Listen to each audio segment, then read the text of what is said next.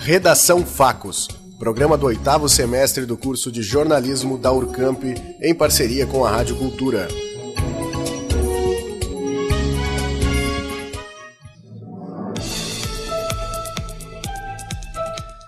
Em 200 dias, aplicativo que indica o menor preço nas compras alcança 50 mil downloads.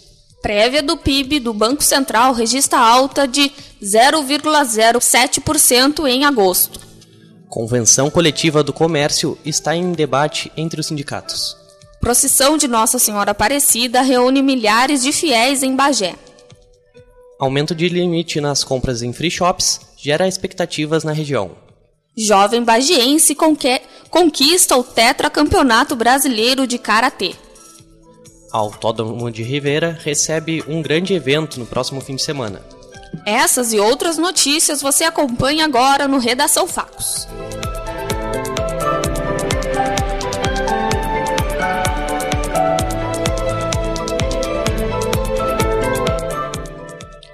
Boa tarde, Hoje é segunda-feira, dia 14 de outubro de 2019, nesse momento 18 horas e 14 minutos pelo horário de Brasília. A semana iniciou com tempo instável. Durante a madrugada choveu mais de 30 milímetros na Rainha da Fronteira. A temperatura é de 11 graus. A partir de agora, você acompanha as principais notícias. O nível de atividade da economia brasileira registrou alta marginal em agosto. Foi o que indicou o Banco Central nesta segunda-feira. O chamado Índice de Atividade Econômica, considerado uma prévia do Produto Interno Bruto, apresentou um crescimento de 0,07% em agosto, na comparação com o mês anterior. O resultado foi calculado após um ajuste sazonal, uma espécie de compensação para comparar períodos diferentes. O PIB é a soma de todos os bens e serviços produzidos no país e serve para medir a evolução da economia. Lançado em março pelo governo do estado, o Menor Preço Nota Gaúcha é um aplicativo que proporciona economia nas compras e vem conquistando o consumidor. Após 200 dias em operação, já foram feitos mais de 50 mil downloads. A iniciativa permite que os usuários encontrem o menor preço de um produto em mais de 300 mil estabelecimentos credenciados. O aplicativo está disponível para os sistemas Android e iOS e para a utilização dos serviços é necessário participar do programa Nota Fiscal Gaúcha, que pode ser aderido por qualquer cidadão que tenha CPF. O limite para compras em free shops deve dobrar, segundo anunciado pelo presidente Jair Bolsonaro. A princípio, a mudança será válida apenas para lojas de aeroportos. Porém, municípios fronteiriços têm esperança de que a nova regra seja estendida também a lojas francas terrestres. Ao jornal Minuano, o vice-prefeito de Aceguá disse que isso iria atrair mais turistas e aquecer a economia. Ainda segundo ele, também poderia ser um atrativo para que empresários instalem free shops do lado brasileiro. O limite atual para compras sem precisar pagar taxas de importação é de 300 dólares. Se a medida beneficiar a região, esse limite poderia chegar a 500 dólares. E o fim de semana foi marcado por muitos gols e decisões no futebol a seleção brasileira empatou mais uma vez. O Inter, que também empatou, permanece mais uma rodada sem anunciar um novo técnico. Já o Guarani renovou com o atual comandante da equipe, Wanderson Pereira. O Bagé termina como líder do Grupo A na Copa Silverarte. E o Grêmio goleou no Campeonato Brasileiro. Os comentários são de Gabriel Munhoz. O primeiro passo do Guarani na preparação para a divisão de acesso de 2020 foi acertar a renovação do técnico Wanderson Pereira. Ele é responsável por conduzir o clube ao título invicto da Terceirona no ano passado. Enquanto isso, o Bagé vive uma de suas melhores fases sob o comando do técnico Badico. O Abelhão conquistou uma vitória por 2 a 0 sobre a equipe do 12 Horas na tarde de sábado. Com a vitória, o Bagé deixa a primeira fase da Copa Silverard com a melhor campanha entre todos os times participantes. Foram seis vitórias, dois empates e nenhuma derrota. Então, realmente é uma campanha quase que perfeita. Falando em coisas quase perfeitas, o Grêmio teve ontem uma grande atuação no estádio Independência. O tricolor goleou o Atlético Mineiro por 4 a 1, entrando assim no G6 do Brasileirão. A equipe gaúcha volta a campo na próxima quarta-feira para enfrentar o Bahia, no que deverá ser o último jogo da equipe titular antes do confronto com o Flamengo pela Libertadores. Agora quem parece não ter pressa alguma é o Inter. A equipe pós-Odair Hellman ficou no 0 a 0 em casa com o Santos. Segundo a direção, apesar do empate e do quinto jogo sem vitória, o interino Ricardo Cobaltini permanecerá no comando da equipe para o jogo contra o Havaí, na quinta-feira.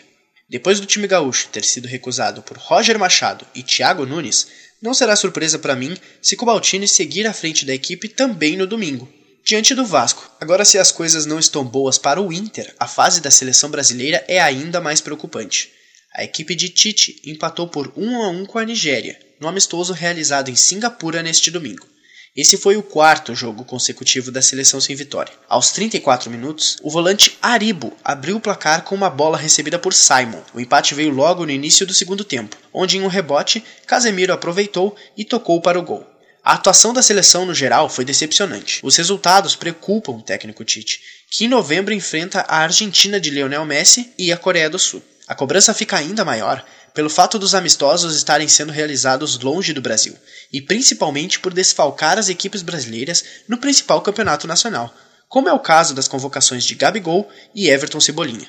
Então, em resumo, é isso aí. O Brasil marca amistosos longe do país, longe da torcida, desfalca os times brasileiros, escolhe adversários muito abaixo do seu nível e, por fim, não obtém o resultado desejado, que é, que é a vitória, né? Fica bem preocupante a situação aí. Mas esse foi o giro pelo futebol, voltamos agora ao estúdio. Gabriel Munhoz para o Redação Facos. A Convenção Coletiva de Trabalho dos Comerciantes de Bagé está em negociação entre os sindicatos que representam empresários e empregados. O último acordo coletivo tinha validade até o dia 1 de agosto. Pela atual legislação nacional, o comércio pode abrir as portas em feriados, domingos e dias santos. A exceção é o Natal, o Dia de Finados e o Dia das Mães. Um dos pontos que deve ser tratado são quais domingos e feriados o comércio deve atuar. Outra demanda é o salário que deve ser negociado. O diretor do Sindicom disse ao jornal Folha do Sul que ocorre diálogo entre empregados e empresários. Ele garantiu que assim que os percentuais forem finalizados, o acordo quanto aos demais pontos deve ser definido com mais rapidez. Cerca de 3 mil bagienses participaram no último sábado da procissão em homenagem à padroeira do Brasil, a Nossa Senhora Aparecida. Os fiéis se reuniram em frente à Catedral São Sebastião, de onde partiram até a capela que tem o nome da santa, na Vila Gaúcha. Velas votivas de metro, crianças vestidas de anjo, pés descalços são algumas das formas que demonstraram a devoção. O caminho de Sullivan Freitas até o seu quarto título nacional de karatê contou com duas medalhas de ouro. O bagiense de 19 anos foi até Uberlândia, onde participou do Campeonato Brasileiro de Karatê Shotokan. A competição aconteceu entre quinta-feira e o último sábado. Já no primeiro dia de evento, Sullivan sagrou-se campeão na categoria sub-21 até 60 quilos. No dia seguinte, foi a vez de repetir o pódio com mais um título na categoria sênior até 60 quilos. Este foi o quarto título brasileiro do atleta. Os outros dois foram conquistados em 2011 e 2018. O Autódromo de Ribeira vai receber mais um grande evento. No próximo final de semana são os carros e as motos que vão levar visitantes até a fronteira da paz. A reportagem é de Marcelo Rodrigues. Desde a reinauguração do seu autódromo, a cidade de Rivera, aqui no Uruguai, vem se consolidando como referência em grandes eventos. No próximo fim de semana, os amantes dos motores terão duas razões para visitar a Fronteira da Paz. Depois de receber a Copa Truck no mês passado, o circuito de Rivera será palco da última etapa da Sprint International Cup. Porém, os carros não estarão sozinhos. O sul brasileiro de moto velocidade vem junto para um fim de semana de muita adrenalina.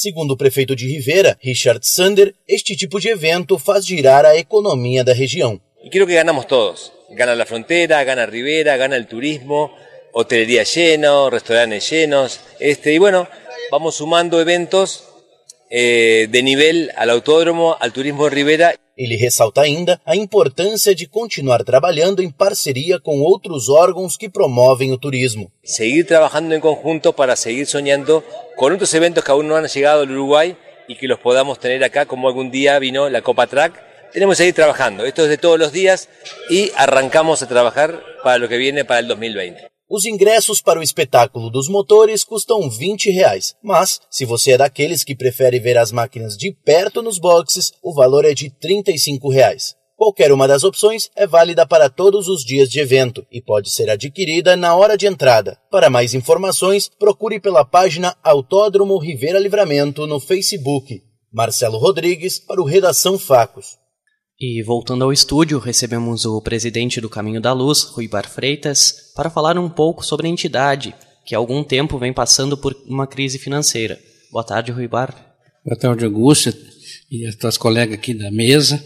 É, agradeço pela oportunidade de estarmos aqui conversando e realmente o nosso Caminho da Luz está passando por dificuldades em função de ter, estarmos com convênios atrasados com o município, é, em função da situação difícil que o município está passando, e nós estamos sofrendo muito nesse momento pelo motivo de não estarmos conseguindo pagar os nossos funcionários e cumprir com as nossas obrigações.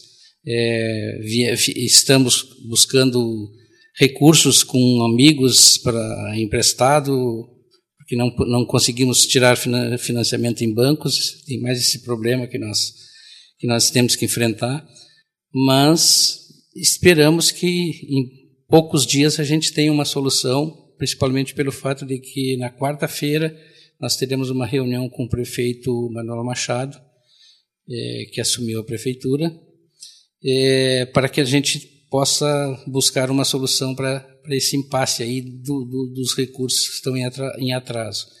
E realmente a gente tem feito de tudo para contemplar os nossos, nossos funcionários lá, que são os verdadeiros guerreiros, né? Por estarem cumprindo com as suas tarefas lá em dificuldades até para o sustento de suas famílias.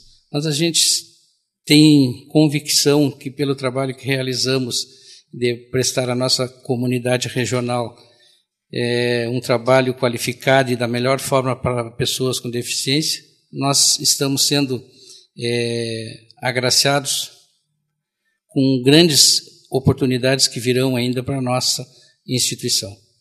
E na semana passada vocês realizaram um pedágio né, nas ruas de Bagé, onde foi arrecadado mais de 9 mil reais. Isso para a manutenção da entidade e para as despesas do final de ano, né? Como que as pessoas podem continuar ajudando? Nós, nós realizamos esse pedágio, que já é tradicional, que nós normalmente realizamos em setembro. Tivemos que transferir em função do mau tempo.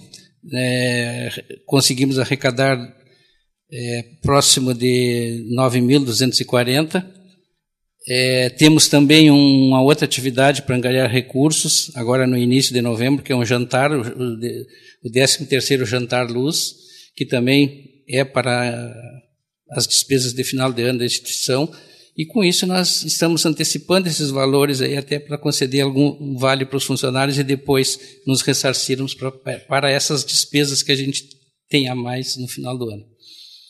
Muito bem, Rui Bar. Obrigado pela tua participação. Conversamos hoje com o presidente do Caminho da Luz, Rui Bar Freitas, agora 18 horas e 26 minutos. A temperatura na Rainha da Fronteira é de 21 graus e a previsão para amanhã é de tempo nublado. Os termômetros devem marcar entre 11 e 18 graus e tudo indica que a chuva deve continuar. O Redação Facos fica por aqui e nós continuamos querendo ouvir a sua opinião sobre o programa. Você pode entrar em contato pelos telefones da rádio ou também pelo Facebook. Lembrando que esta é uma produção experimental feita por estudantes. A edição de hoje foi desenvolvida por Letícia Frank, Marcelo Rodrigues, Victoria Ferreira, Murilo Alves, Nadine Posk, Gabriel Munhoz, Michele Romero e por mim, Augusto Soares. A supervisão é da professora Cristiane Pereira. Boa noite. Boa noite e até amanhã.